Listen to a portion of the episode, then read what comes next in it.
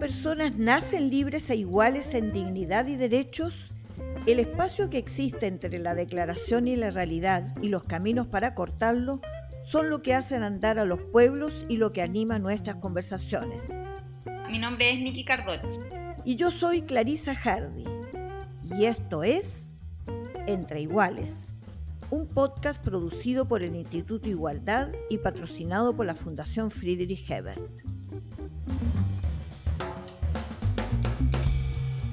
Nuevo capítulo del podcast Entre Iguales en este gris 17 de agosto.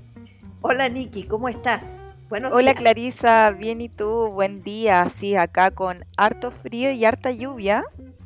Así es, agosto ha resultado ser el mes más lluvioso en cinco años, Nikki. Bienvenida a las aguas después de la tremenda sequía que teníamos, ¿verdad?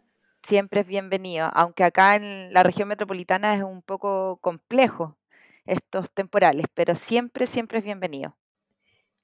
Nikki, como siempre, eh, vamos a tener en este podcast eh, dos partes. Quiero eh, sí anticipar y adelantar que en la segunda parte que hemos destinado desde el inicio de esta tercera temporada hasta el proceso del plebiscito, que lo habíamos destinado, como han ocurrido con los capítulos anteriores, con invitados e invitadas, tanto ex convencionales como expertos y expertas, para informarnos sobre la nueva, los contenidos de la nueva constitución.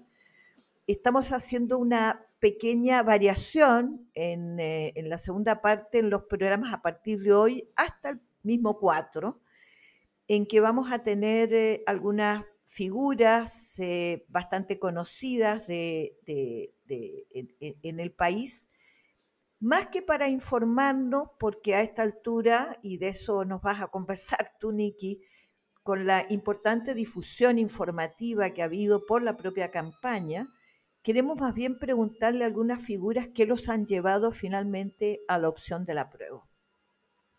Pero veamos ahora, eso va a ocurrir en la segunda parte con un invitado que ya vamos a presentar.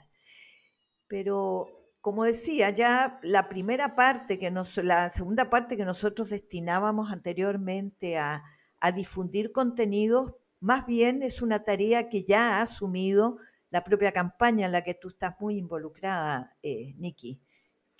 Así es, nosotros hemos, desde la Casa de la Prueba, desde este comando de la Prueba que une a todas las fuerzas políticas, hemos trabajado en una tarea principal que durante esta semana yo la caracterizo principalmente como informativa. A propósito de esta campaña de mentiras, de fake news que se había instalado tan fuertemente en la sociedad chilena y que para nosotros principalmente nos, representaba un desafío. Así que hemos ido a las calles, nos hemos desplegado. Eh, yo creo que todos los chilenos y chilenas han visto desplegado las fuerzas de la prueba desde Arica hasta Magallanes, en la región metropolitana, por ejemplo, entregando información, pero además es bien, es bien curioso lo que pasa. El interés de las personas por tener la propuesta constitucional, yo creo que es un interés que hay que destacar. Em, yo ya lo decía en otros capítulos, pero el, folleto quizás más efectivo que, que, hemos podido contar en campaña ha sido la mismísima propuesta constitucional. Así que nos hemos desplegado a informar, a despejar algunos mitos eh, y finalmente hoy día también estamos cumpliendo ciclos, quedan pocos días para, para, el plebiscito del 4 de septiembre y por ejemplo te cuento que hoy día se tocó en la Comuna de Independencia la puerta número un millón. Nosotros nos, nos pusimos la meta de llegar a dos millones de puertas, hacer dos millones de casa a casa para informar a las familias chilenas, así que hoy día al, al menos alcanzamos la mitad de esa, de esa meta. Así que estamos muy, muy contentos porque, porque es un logro, o sea, que ha generado las personas que están suscribiendo a la prueba, los voluntarios, no, no los brigadistas pagados, sino los voluntarios que están hoy día desplegados en todo nuestro territorio. Así que mucha felicidad. Eh, bueno, me imagino que, eh, eh, como dices tú, son todos voluntarios y habrá sí que comprarse como dos pares de zapatos con eso que están recorriendo a, dos millones de hogares. Así es, dos millones de, de, todas las regiones ha sido una tarea pero súper ardua, sobre todo por, por, la época que nos toca hacer campaña, que no es la más fácil. Eh, pero sí, todos nuestros voluntarios ahí dispuestos, saliendo después de sus horarios laborales, las personas que trabajan, los estudiantes también que se han sumado los fines de semana, en las ferias, en, los, en las comunas, así que harta, harta, por lo menos nosotros estamos desde el comando con harta alegría hoy día porque se cumple un ciclo y ya estamos en la recta final como decimos, tratando de, de, estrechar este, este resultado que vemos muy positivamente que las últimas semanas se ha ido acercando, así que los ánimos están, están arriba. Tuvimos, por ejemplo, en Puente Alto un encuentro con más de 7.000 personas, así que estamos con mucha esperanza. Eh, te, iba a comentar, Niki, que se nota el esfuerzo hecho porque uno, eh, tenemos estos estudios de opinión semanales que eh, aparecen en, en, los medios y hemos visto que las últimas, que de la última semana, hay una suerte de estancamiento del rechazo y sigue progresivamente avanzando el apruebo. No tengo duda que esto es el resultado de la campaña que tú misma describes, este enorme despliegue de voluntades solidarias de quienes por convicción están hoy día en el terreno. Y, en esta estamos solo a dos semanas, y un poquito más de dos semanas, ¿no? 18 días del, del plebiscito eh, del 4 de septiembre. Y para esta recta final está todo muy abierto. El día de ayer, Nicky, no sé si viste, un estudio que hace espacio público, que tiene un modelo matemático predictivo, que lo hace sobre la base de las interacciones, a través de Google, las interacciones que aparecen por Internet. Y en la última es el cuarto informe que entrega. Y en el último informe, que es justamente del día de ayer, eh, lo que aparece es, desde el punto de vista estadístico, una suerte de empate técnico, se puede decir. No, no existen los empates en el punto de vista electoral, se gana por un voto siempre. Pero claro. en estos estudios que son predictivos muestran más bien tendencias. Y lo que muestra el último es que está totalmente abierto porque si bien hay una leve ventaja del apruebo sobre el rechazo, está dentro de lo que en los estudios estadísticos se entiende como eh, eh, el posible error eh, muestral y por lo tanto es lo que se llama así un empate técnico. En suma, hemos logrado vencer esta imagen de un rechazo, que muchas otras encuestas que aparece un rechazo arriba, es que este estudio predictivo nos habla de un escenario abierto a 18 días del plebiscito. Y por lo tanto el gran reto es lo que ocurra en estas dos últimas semanas eh, de campaña. Sí, así es. Nosotros estamos eh, ya entrando en esta recta final Em, generando ahí los espacios correspondientes, porque como tú dices, ha sido una campaña que eh, constantemente ha tenido a las encuestas em, con la opción del rechazo muy arriba. Em, en los puntos hay una diferencia que ha sido difícil eh, de poder alcanzar, pero hoy día vemos que el rechazo ya alcanzó, yo diría, alcanzó su techo. Hoy día solo queda más eh, de crecer a la, a la opción del apruebo, sobre todo con estos indecisos e indecisas. Estamos a 18 días, quedan pocas, pocas semanas para por fin empezar a, dejar atrás eh, la constitución del 80 y enfrentarnos a un nuevo pacto, escrito además de manera inédita, de forma paritaria y en democracia, así que están todos los esfuerzos puestos ahí. Y además yo creo que es bueno resaltar lo que ha pasado en el espectro político el último tiempo, sobre todo con la firma de este acuerdo especial eh, hecho por todas las fuerzas y conglomerados que apoyan al gobierno del presidente Boric a propósito de un acuerdo de mejoras al texto propuesto y al proceso de implementación del mismo, para así tener ya todas las certezas que hoy día los chilenos y chilenas necesitan para avanzar en este propuesto de nueva constitución.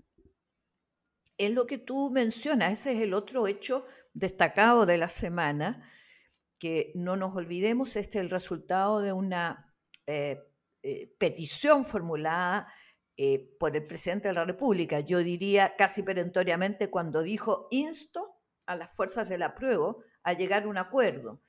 Es importante destacar en este acuerdo de que en realidad no se toca el texto constitucional, hay un respeto por el documento generado democrática y soberanamente por la Convención Constitucional. Lo que se hace, y es el acuerdo que suscribieron eh, todos los partidos y movimientos eh, políticos que tienen representación parlamentaria. Es importante destacar eso, porque significa que los que suscriben ese acuerdo, que en el fondo lo que hacen es anticipar lo que le va a tocar por el propio mandato de la nueva constitución al Congreso, que es complementar, eh, perfeccionar, poner las leyes que hacen posible la implementación de la nueva constitución e incluso reformar en aquellos casos que así se estime necesario.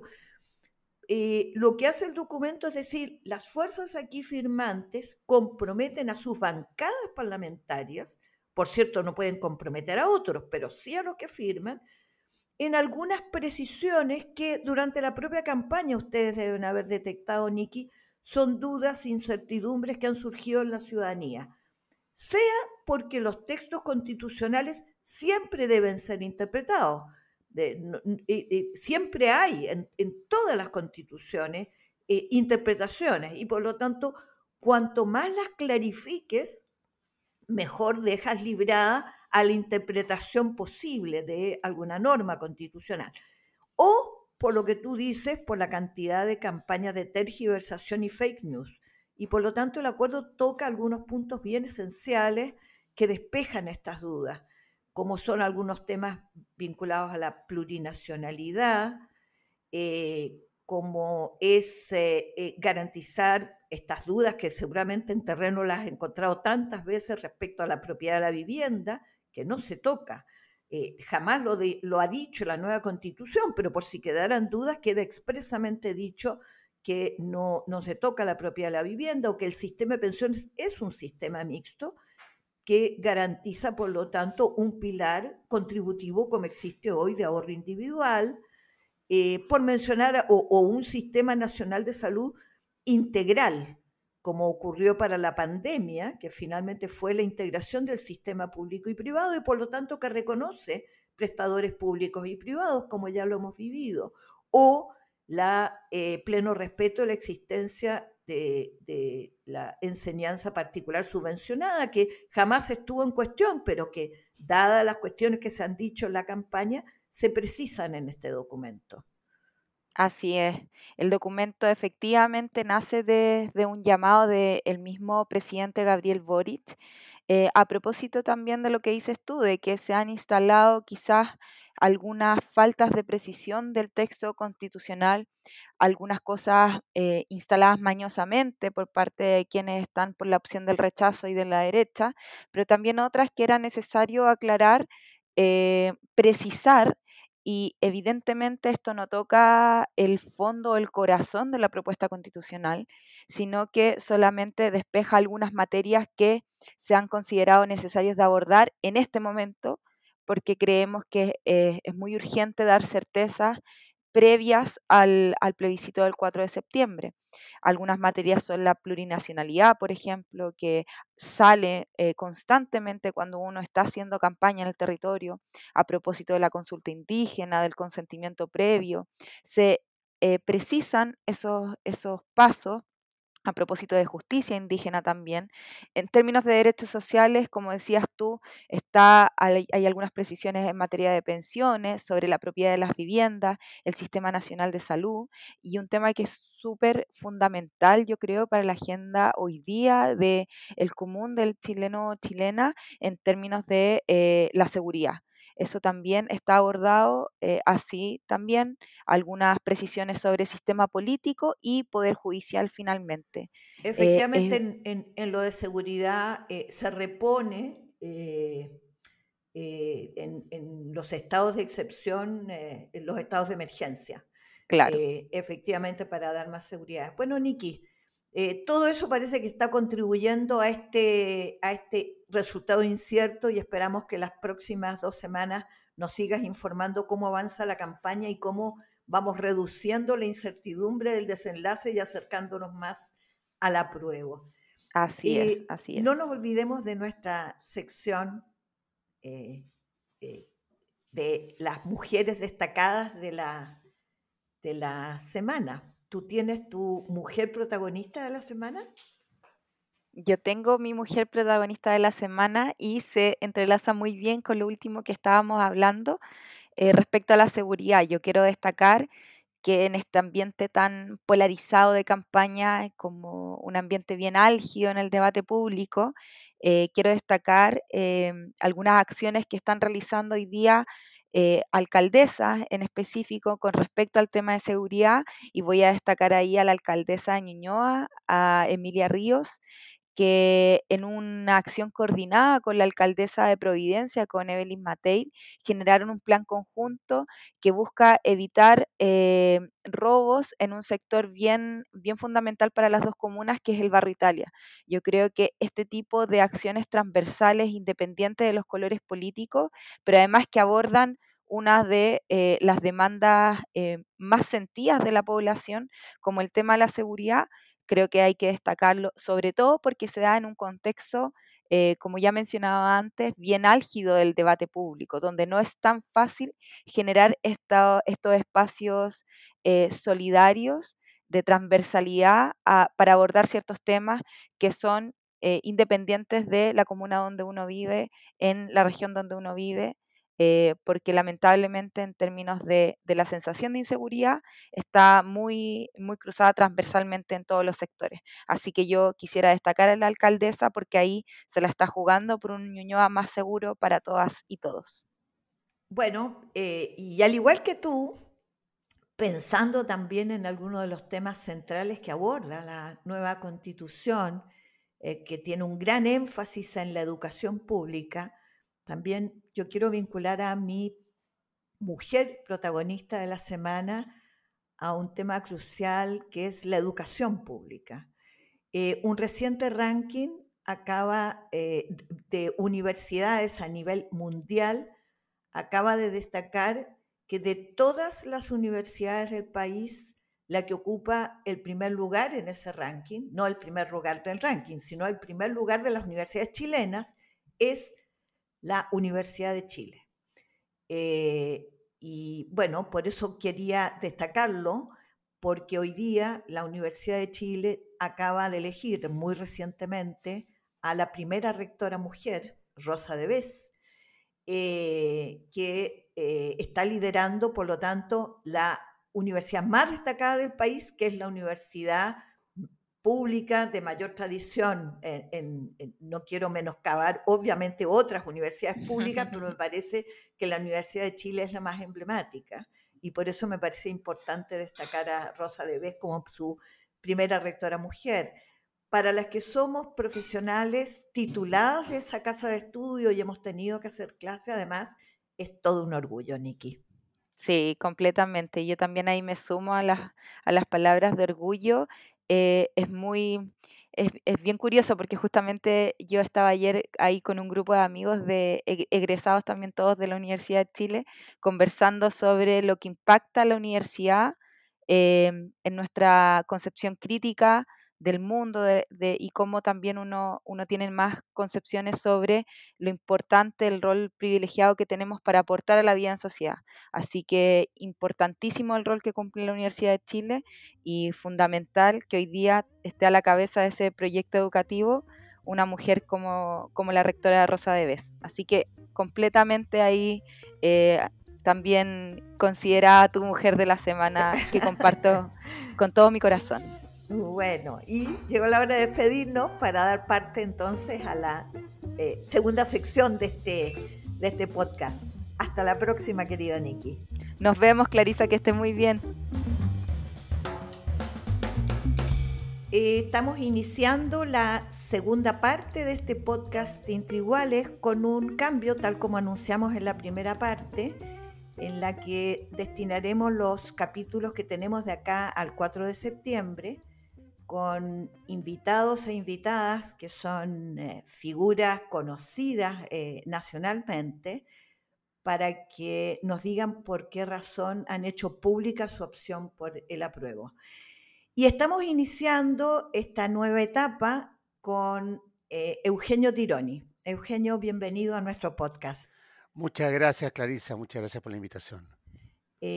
Bueno, es habitual que a pesar de que sean todos muy conocidos a quienes invitamos, nosotros hacemos una breve presentación, porque si tuviera que hacer una presentación de tu currículum entero no nos va a quedar el tiempo para conversar, así que voy a hacer una cosa pequeñita. Por favor. Eh, bueno, eh, sociólogo, doctorado en París, eh, con un extenso currículum de publicaciones, ensayista, escritor, con varios títulos muy exitosos. ¿Cuántos has escrito, Eugenio? ¿Cuántos libros? Yo creo que uno, uno, yo creo que unos 35 libros, ¿sí? ¿Pero desde cuándo? Ah, ¿desde cuándo? Yo creo que desde por ahí por el año 88, ¿sí? Ah, 88, sí. Bueno, pero un poco antes, perdón, perdón, un poquito antes, un poquito más bien del 82, más o menos 81. Sí. Bueno, por lo tanto, tu vocación también es escribir, que no es lo único. Eh, eh, estás también de eh, académico en, en, la Universidad Católica miembro de número de la Academia de Ciencias Políticas y Morales del Instituto de Chile. ¿Qué, es este instituto, Eugenio? Este instituto que tiene ya bastante, mucho tiempo, que reúne a como académicos eh, en el campo de las artes, de la ciencia, la medicina, de la historia, de la, de la, de la lengua y esta, esta, esta academia en la cual yo pertenezco, que es de ciencias sociales, políticas y morales. Que son una, una, es una organización como autogenerada, digamos, que es donde los distintos miembros son elegidos por, los por, eh, por los pares. Eh, tú tienes como varias facetas, tienes este ámbito más académico que mencionaba, simultáneamente tienes una actividad privada, eres clásicamente un empresario, entiendo que más bien en el ámbito de las estrategias eh, comunicacionales, eh, y fuiste muy activo políticamente, un actor político, particularmente en tu juventud, y hasta el primer gobierno en democracia con Patricio Elwin, después de lo cual te convertiste más bien en un analista eh, político. Yo me atrevería a decir que además fuiste de los que originalmente creó este espacio que hoy se autodenomina de socialismo democrático. E, e, eso creo que refleja tu trayectoria. Y yo quiero partir eh, eh, preguntándote, Eugenio, un poco en tu beta esta más de analista que yo mencionaba, hemos visto que, que, ha ido evolucionando, los distintos estudios de opinión están mostrando, particularmente en estos últimos 21 días, tres semanas, con el inicio mismo de la campaña, una suerte de techo de la opción de rechazo, sigue avanzando el apruebo y curiosamente yo mencionaba en la primera parte de este podcast un estudio que hizo Espacio Público en donde lo que se señala es que el resultado está totalmente abierto porque habría una suerte como de empate técnico, eh, que así lo dicen los estudios, no, no, no las elecciones, entre la opción del apruebo y el rechazo. ¿Y ¿Cuál es tu visión al respecto? ¿Qué es lo que explicaría? ¿Y cuál es tu previsión de la tendencia que pueden, si es que nada extraño ocurriera de aquí al 4 de septiembre. ¿Cómo ves tú las cosas? A ver, mira, yo no soy muy, eh, no sigo muy de cerca las la encuestas, las miro eh, superficialmente, por lo tanto mi opinión hay que tomarla de bastante a título de inventario, eso quiero, quiero advertir. Eh, tengo la impresión que, la, que el voto obligatorio, aun cuando lo obligatorio, digamos, sea más relativo, porque si no tenemos una propensión que se ha acentuado últimamente a, no respetar demasiado las reglas, así que no veo por qué la, idea de que uno va a ser multado por si no va a votar vaya a producir eh, demasiado impacto. Pero igual, voto obligatorio, baja la pandemia, la simpleza del voto, este es un voto rápido, muy simple, la politización que está viviendo la sociedad chilena. Nosotros hemos pasado dos años, dos años y medio en esta suerte de terapia intensiva, eh, y, terapia, terapia más comunitaria. ¿ah? Eh, más la entrada a la primavera, que yo creo que es un factor importante, yo creo que van a llevar a una, a una participación sin precedentes. ¿ah? Eh, o sea, sin, sin precedentes desde, desde, desde, que las encuestas, digamos, están teniendo la influencia que tienen. Eh, entonces, al encontrarse con este fenómeno nuevo, no hay precedentes, ¿ah? No hay punto de comparación, por lo tanto, yo creo que las encuestas no dan demasiadas luces. Eso, eso sería mi primera, mi primera afirmación. ¿ah? Eh, lo segundo es que yo tengo la impresión de que al final del día, al final del día, eh, aquí se van a expresar los grandes bloques, digamos, las grandes identidades, ¿ah? la grande trayectoria y profundas trayectorias eh, políticas que fijan afiliaciones, digamos. ¿ah? Y por lo tanto, y esos dos grandes bloques en Chile, que, que va del centro a la izquierda, del centro a la derecha, son más o menos equiparables y por eso es que en todas las últimas elecciones eh, se gana por un eh, margen pequeño ¿ah? y, gana aquel que logra eh, conquistar adhesiones en el campo contrario. ¿ah? entonces yo creo que es natural, digamos, que más allá de los, de, la, de, los debates, de las dudas, de las vacilaciones que todos hemos tenido, al final del día, al final del día, ante el, ante el voto, se van a terminar expresando estos dos grandes bloques que son muy equiparados. ¿ah? Por tanto, la tendencia va a ser a, eh, a, que las diferencias se vayan estrechando, como tú decías, Clarisa, y vamos a tener un resultado, yo creo, bastante, eh, eh, bastante equilibrado. Ahora, ¿de qué va a depender finalmente el resultado? Yo creo, básicamente, cuántos nuevos votantes logren arrastrar el apruebo y el rechazo. en el caso del apruebo, claramente tiene que mirar a los jóvenes urbanos. Ahí está su, su, su, beta, digamos, ahí está su, el respaldo al cual podrían acceder. Eh, y, el rechazo, en cambio, eh, está mirando y va a seguir mirando seguramente a la población mayor, especialmente en regiones y especialmente en las zonas rurales. Yo creo que, eh, como se vio un poco en la segunda vuelta de Boric, si el apruebo lograse atraer a, este, a estos votantes jóvenes y particularmente urbanos eh, sería mucho más competitivo de lo que está haciendo hoy día. ¿ah? Y en cambio el rechazo, como decía, eh, yo creo que se va a, sostener básicamente en el voto, en el voto mayor y, y rural y de regiones. Eh, eh, eso me recuerda a lo que fue el plebiscito de entrada, que por primera vez mostró una participación de jóvenes que no habían tenido eh, presencia anteriormente. Así es, así es. Habría que ver si el plebiscito de salida provoca la misma expectativa que provocó en los jóvenes el plebiscito de entrada.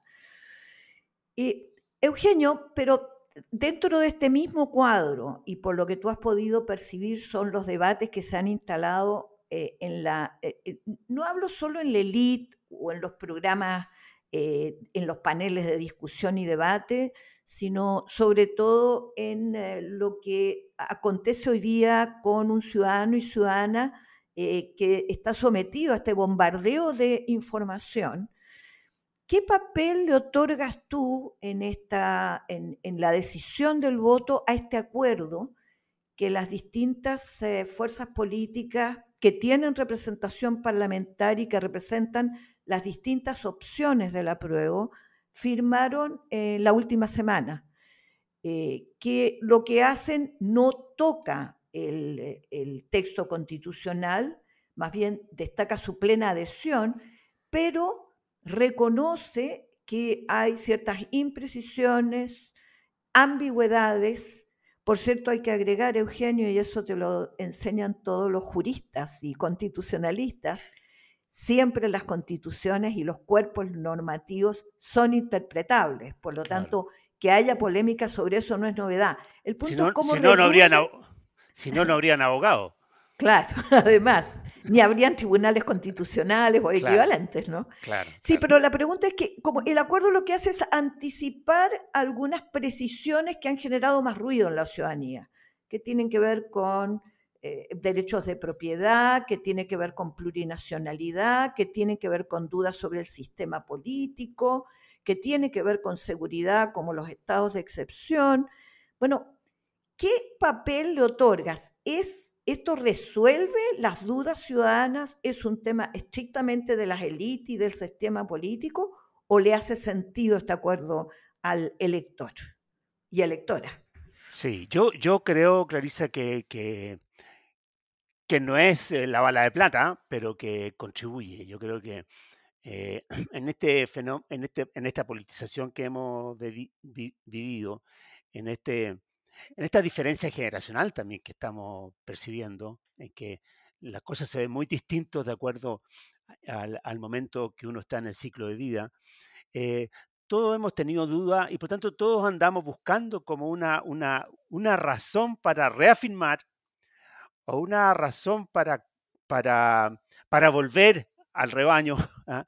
Eh, y yo creo que este, el acuerdo entre los partidos, con, con las características que tú señalaste, que participa los principios rectores, pero eh, su, plantea cambios o aclaraciones respecto a algunas reglas que han despertado aprensiones, yo creo que contribuye, definitivamente contribuye. ¿ah?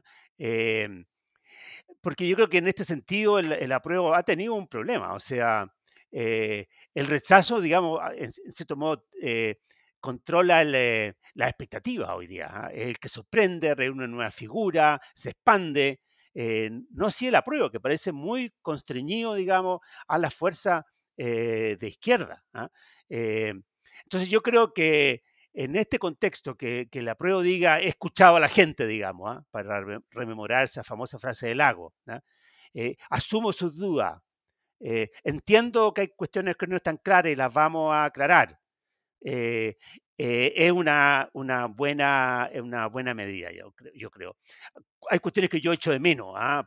yo particularmente echo de menos los temas de seguridad pública, de orden público, de delincuencia. El, e, e, es un hecho, ¿no es cierto?, que la, la propuesta de nueva constitución tiene un, una, digámoslo así, una, como digámoslo así, una pulsión bastante garantista. ¿ah? Y estamos viviendo eh, en, la sociedad china hoy día un momento, si, tú quieres, más conservador, ¿ah? en que los temas de, seguridad están muy en primera línea. ¿ah?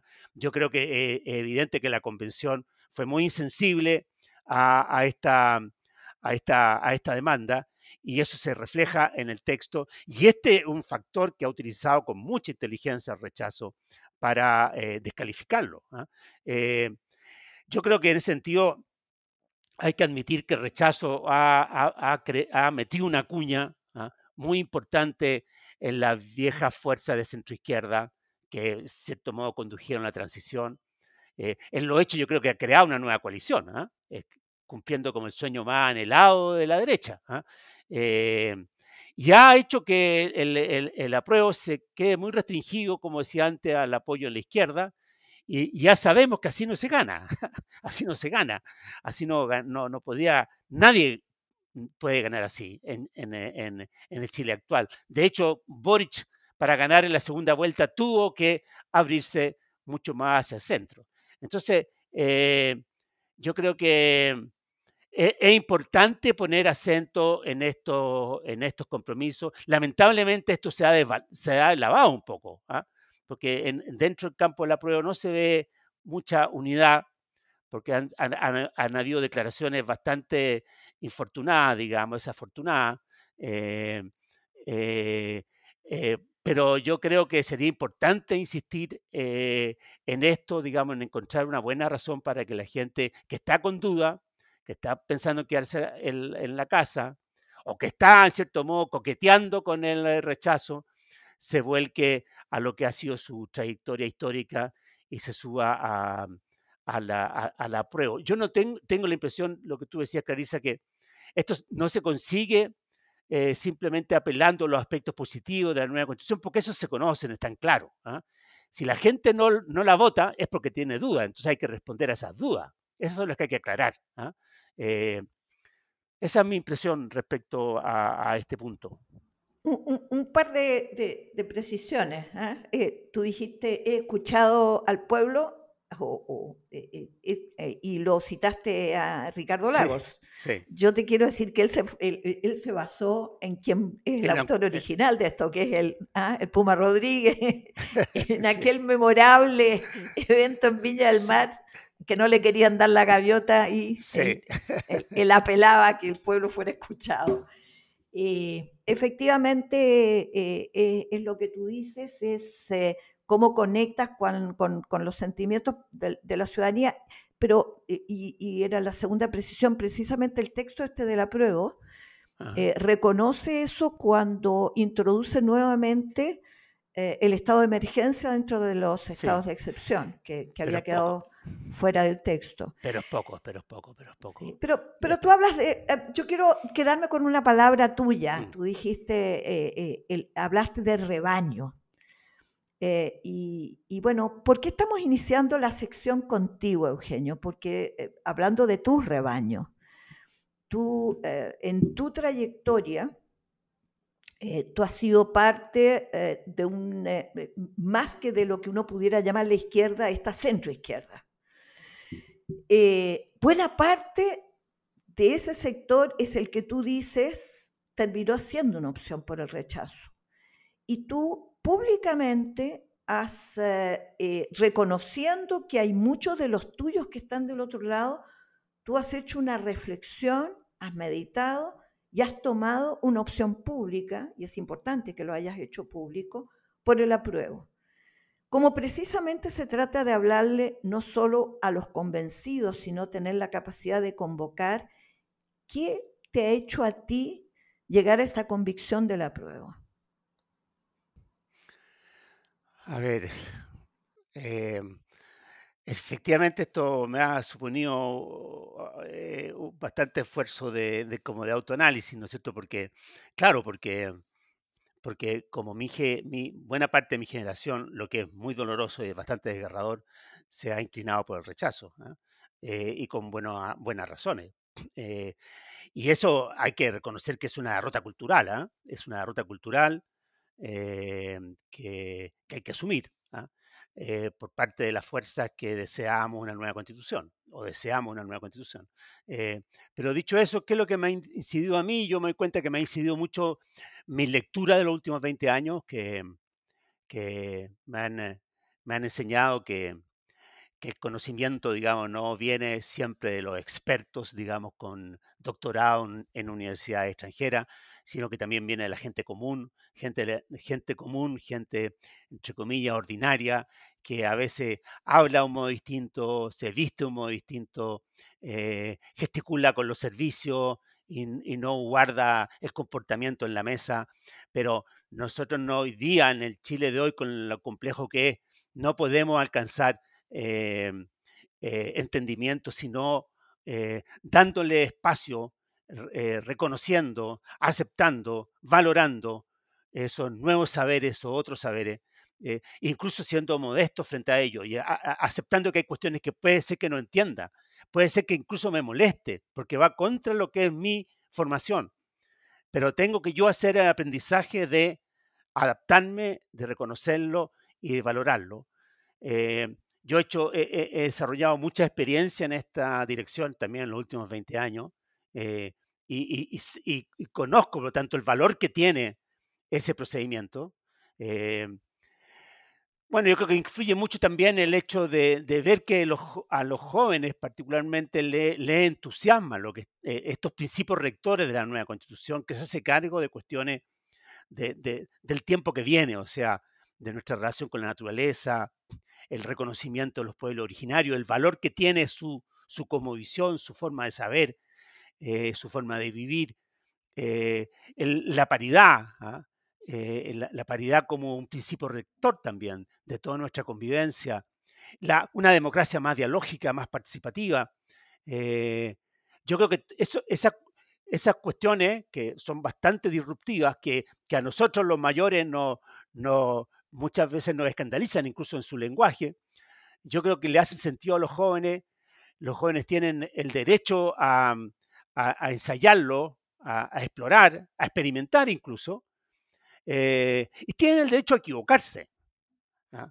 Y yo no quiero negarle el derecho a equivocarse. Eh, y estamos viviendo un momento en el mundo, no solamente en Chile, en el mundo, en que requerimos ensayar fórmulas nuevas para resolver problemas que, que, son demasiado persistentes y que con las fórmulas antiguas no lo estamos resolviendo. Entonces, este cambio paradigmático que encierra la, la propuesta de una nueva constitución es lo que más me entusiasma. Te diría más que los derechos sociales, porque los derechos sociales ponerse al día con el siglo XX. ¿ah? Eh, el desde. Yo creo que todas estas otras dimensiones me parecen aún más, más atractivas y que responden, yo creo también podrían responder, o espero yo que respondan, a un problema mayúsculo que tenemos como sociedad y que se expresó en octubre del 19, una crisis de cohesión social, donde la narrativa, las instituciones, los liderazgos que, tenemos no son capaces de producir eh, una unidad, una experiencia compartida, una proyección compartida, y por lo tanto tenemos que, eh, eh, no, nos basta con hacer pequeños ajustes, ¿no? necesitamos eh, crear, digamos, una nueva perspectiva, yo creo que la nueva constitución lo, ofrece. yo, yo también soy de los que, yo fui muy crítico a la convención, yo fui muy crítico a la soberbia que a veces se expresó allí, al revanchismo, pero también entiendo por qué esto ocurrió. Y, yo pienso que al final del día, yo creo que la historia va a ser indulgente con la convención. Este fue un ejercicio reparatorio por el cual teníamos que pasar. Y por lo tanto estoy dispuesto a tragarme los sinsabores. ¿ah? Y, admitir que ellos produjeron un, artefacto, que es la propuesta de la nueva constitución. ¿ah? Eh, y, yo respeto ese esfuerzo. No estoy por lanzarlo simplemente por la borda creo que incluso el lanzarlo por la borda puede resultar siendo una bofetada para, para muchos grupos de la sociedad chilena que, que no, para los cuales no fue fácil subirse al escenario institucional, que se subieron, que creyeron aquí haber conseguido algo, algo al menos, y que, eh, pero que de pronto les decimos, saben que más estaban equivocados, vuelvan, ¿ah? vuelvan a, a, a, a los subterráneos. ¿ah? Entonces, yo, yo creo que mm, yo, esas son las cosas que me inducen a, respaldarla. Esto tiene riesgos, tiene riesgo, pero yo digo, pucha, si fuimos capaces de navegar con la constitución del 80, ¿por qué no podemos navegar con esta? Si fuimos capaces de entendernos con la derecha, incluso con la derecha más extrema, incluso con Pinochet, ¿por qué no podemos entendernos con estos grupos de izquierda o populistas o radicales o anarquistas, como los queramos llamar? No, no, no. Entonces, eh, yo creo que eh, yo, yo estoy por escapar en el sentido de la, de la nostalgia, eh, no caer tampoco en el resentimiento, porque yo veo a veces en, en, mis viejos compañeros de ruta un cierto grado de resentimiento hacia la crítica a los 30 años, hacia la crítica a la transición, y como un deseo a veces bastante, bastante sordo, pero a veces explícito también, de les vamos a infligir una derrota a estos que nos derrotaron. ¿ah? Eh, vamos a darle una bofetada a estos que nos cancelaron. Vamos a demostrarles que no estamos caducos, no estamos obsoletos, que seguimos vivos. Les vamos a dar una elección. ¿Ah? Les vamos a dar una elección. ¿ah? Eh, y yo no, no, no, yo no estoy dispuesto a participar en esa suerte de eh, guerra generacional.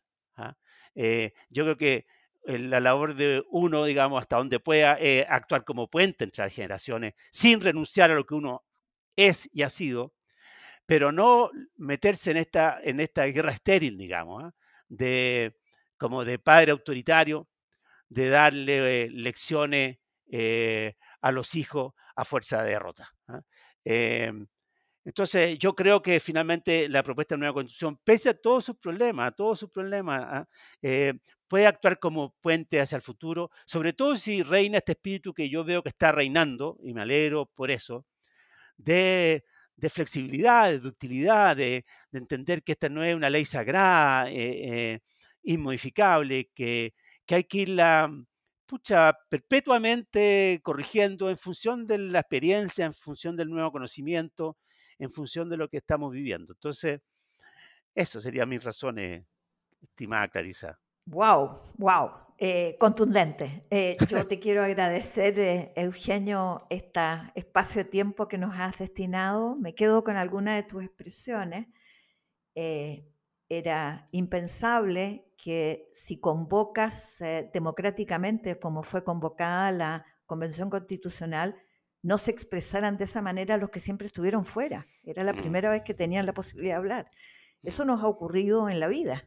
Mm. Eh, finalmente, eh, esto, esta experiencia, si la quieren reeditar los del rechazo, no va a ser muy distinta.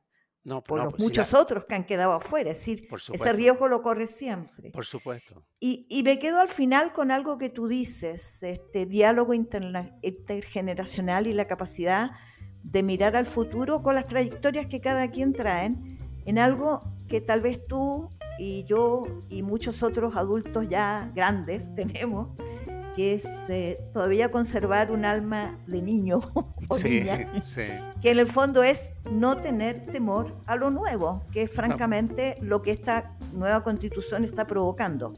Eh, más bien el futuro es lo nuevo y por lo tanto es una constitución que le habla al siglo XXI y al que viene y probablemente hay que mirar menos para atrás. Eh, te agradezco mucho, Eugenio, y espero que tengamos la ocasión de repetir estas conversaciones. Vale, encantadísimo. ¿eh? Muchas, muchas gracias. Las opiniones vertidas en este podcast no representan necesariamente a la Fundación Friedrich Ebert.